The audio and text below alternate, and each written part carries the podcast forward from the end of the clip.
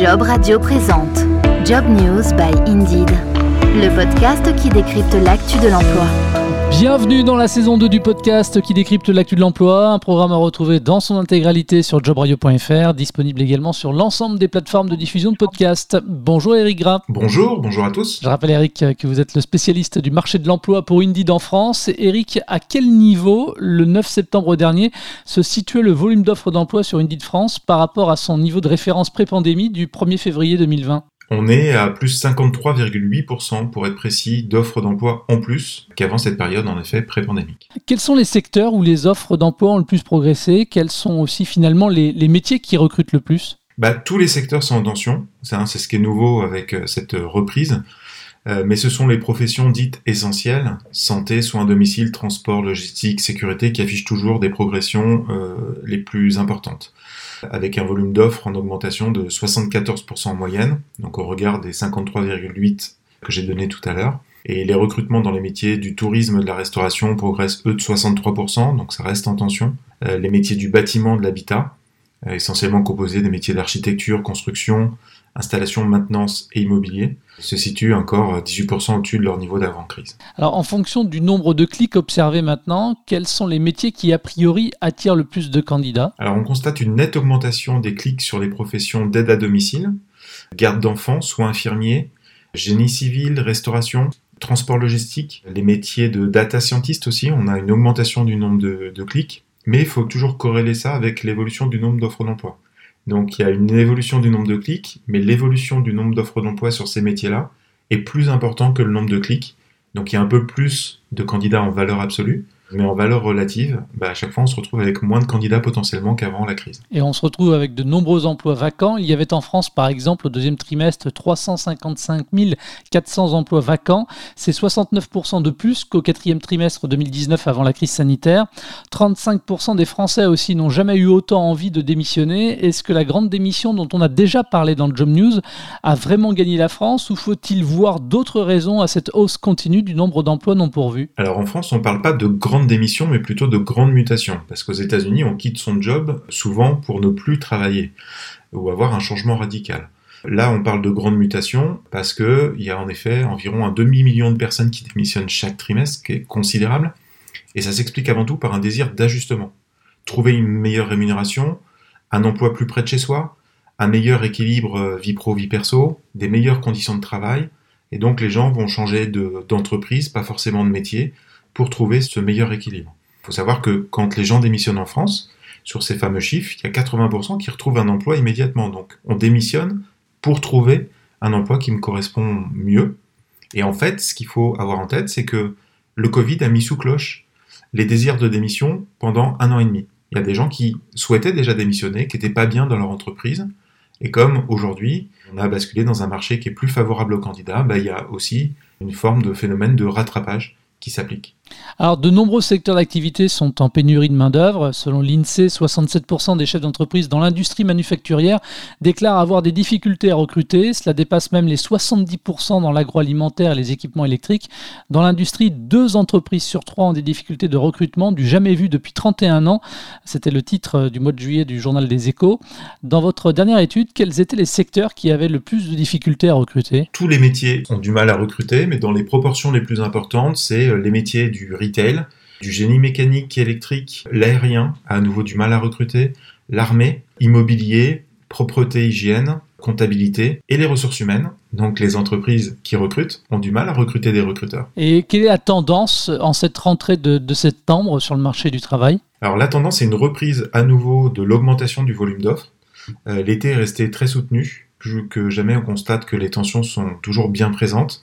Il y a une légère baisse de l'augmentation des offres début juillet, euh, donc sachant qu'on était sur une courbe qui ne faisait que croître, donc il y a eu juste un tout petit tassement début juillet, mais euh, une reprise de la hausse quasi immédiate, donc il n'y a pas eu de pause estivale. Face à la situation de la pénurie de talents, quelles sont les possibilités pour les entreprises? Est-ce que leurs process tiens, de recrutement ont évolué? Il n'y a pas assez d'évolution, déjà parce que le marché a évolué très vite, et donc il faut aussi faire évoluer au sein des entreprises euh, les habitudes, les organisations, les outils. Donc euh, parfois ça prend du temps, euh, pas toujours facile d'être euh, agile. Ceux qui avaient entamé une démarche avant ou même pendant le Covid s'en sortent mieux, parce qu'il y a vraiment besoin d'anticiper. Et donc il faut aujourd'hui, pour s'en sortir, recruter de façon plus rapide, plus mobile, s'adapter aux nouvelles technologies, plus inclusive aussi, ouvrir un peu ses chakras et être peut-être un peu moins exigeant sur certains profils. Et puis bien sûr le travail de la marque employeur qui fait aussi vraiment la différence, parce que quand le candidat a le choix, il compare, et donc il va comparer les notes, les avis, les éléments euh, concrets qui font qu'on va choisir une entreprise plutôt qu'une autre. Alors des offres euh, trouvent peut-être difficilement preneurs pour certaines, il faut avoir une formation peut-être en particulier que n'ont pas euh, les candidats qui souhaiteraient postuler. Qu'est-ce qui peut être fait notamment en matière de formation interne du côté des entreprises? C'est un enjeu majeur. Euh, pour fidéliser ses collaborateurs, quand on a du mal à recruter, il faut éviter de faire partir ses propres collaborateurs. Donc déjà, il faut former ses collaborateurs, tout simplement pour euh, adapter les compétences qui doivent elles-mêmes évoluer, s'adapter au marché, parce que l'entreprise évolue, les besoins des clients évoluent. Donc les compétences des collaborateurs doivent évoluer. Une entreprise qui ne s'adapte pas, elle meurt, et c'est la même chose pour les compétences. Le tutorat, l'apprentissage, le e-learning sont autant de leviers très utiles pour ne pas dire indispensable aujourd'hui, d'avoir une formation tout au long de sa vie professionnelle. Quelles possibilités maintenant ont les entreprises de faire venir des talents pour qui les conditions de travail, alors physiques ou horaires, hein, sont des freins à l'embauche? J'ai toujours tendance à dire qu'il y a un candidat qui correspond forcément à une offre. Encore faut-il donner envie. Euh, donc plus le métier est pénible, moins le salaire est attractif, plus il faut travailler sur d'autres leviers. Donc c'est parfois adapter un peu le, poste ou ses exigences euh, pour avoir un meilleur matching entre les exigences potentielles du candidat et celles du recruteur. Donc on peut jouer sur la rémunération, la rémunération fixe ou variable, on peut jouer sur les horaires de travail, on peut jouer sur la qualité du management, qui est un élément essentiel, sur la formation ou sur les avantages. Et puisque vous parliez de l'attractivité euh, de la rémunération, eh bien continuons sur cette question, la question du salaire, qui est également une donnée importante pour les candidats à la recherche d'un emploi. Depuis le mois de septembre, vous incitez les entreprises à publier dans leurs offres d'emploi les salaires qui vont avec le poste à pourvoir. Pour quelles raisons se souhaite encore peut-être un peu plus de transparence? On a toujours demandé aux entreprises... Euh, de le faire justement par désir de transparence et d'équité homme-femme, parce que c'est un des premiers critères de discrimination. Donc quand on n'affiche pas la REM avant, on peut penser que bah, selon que ce soit tel ou tel type de candidat, la REM sera différente dans la négo. Donc au moins quand on l'affiche au début, on se base bien sur un métier des compétences et non pas sur le profil de la personne qui va postuler. Il n'y a pas d'obligation à date, mais il faut savoir qu'il y a une directive européenne, et dans certains pays, aux États-Unis, dans certains États, ça devient une loi. Donc il se peut que dans les mois ou dans les années qui viennent, assez vite, justement, il y ait une obligation. La directive européenne propose que toutes les entreprises de plus de 50 salariés doivent demain, on ne sait pas encore quand exactement, afficher les salaires pour justement plus de, de transparence. Et en termes de chiffres, il ne faut surtout pas oublier que si vous avez du mal à recruter, quand vous n'affichez pas le salaire, vous perdez 80% de clics. Donc 80% des candidats ne cliqueront même pas sur votre offre pour la lire. Donc ça va vous apporter aussi plus de visibilité, sachant qu'aujourd'hui, en plus, il n'y a que 25% des offres d'emploi qui euh, affichent un salaire. Alors en attendant la directive européenne, euh, si elle est appliquée, pour les entreprises qui ne voudraient pas jouer le jeu sur euh, la transparence de leur rémunération, elles peuvent continuer malgré tout à publier leurs offres. Oui, il n'y a pas d'obligation, elles font ce qu'elles veulent. On recommande fortement, et nos données prouvent que ça a un impact extrêmement positif. Ça leur fait gagner du temps aussi, parce que de toute façon, on va finir par parler de salaire à un moment donné dans le processus de recrutement. Et donc si on n'est pas en phase, on aura fait perdre du temps aux candidats, on aura fait perdre du temps aux recruteurs. Donc c'est un gain de temps pour tout le monde d'avoir des candidats qui postulent en connaissance de cause, le salaire étant un élément important du processus. Et vous publiez, vous, de votre côté, une fourchette de salaire? Alors on publie lorsqu'on peut le faire et qu'on a assez d'éléments comparatifs. Sur le site Indeed, vous avez trois onglets en haut. Le troisième onglet, c'est salaire. Et donc il y a des estimations de salaire. Donc euh, chaque candidat peut, euh, et même recruteur, pour avoir une vision de ce qu'est le marché, taper le nom du, métier sur la zone géographique, euh, département, région ou au niveau national, et ça va donner une estimation. Et parfois, on, met aussi sur certains, euh, certaines offres d'emploi euh, les salaires estimés au regard des salaires qu'on a constatés dans cette entreprise à travers les avis ou les salaires qu'elle a pu déposer parfois de façon ponctuelle. Quelles ont été les réactions des entreprises justement face à cette incitation, je dirais, à un peu plus de transparence? Alors, côté candidat, déjà, tous sont pour. ça faut bien le redire.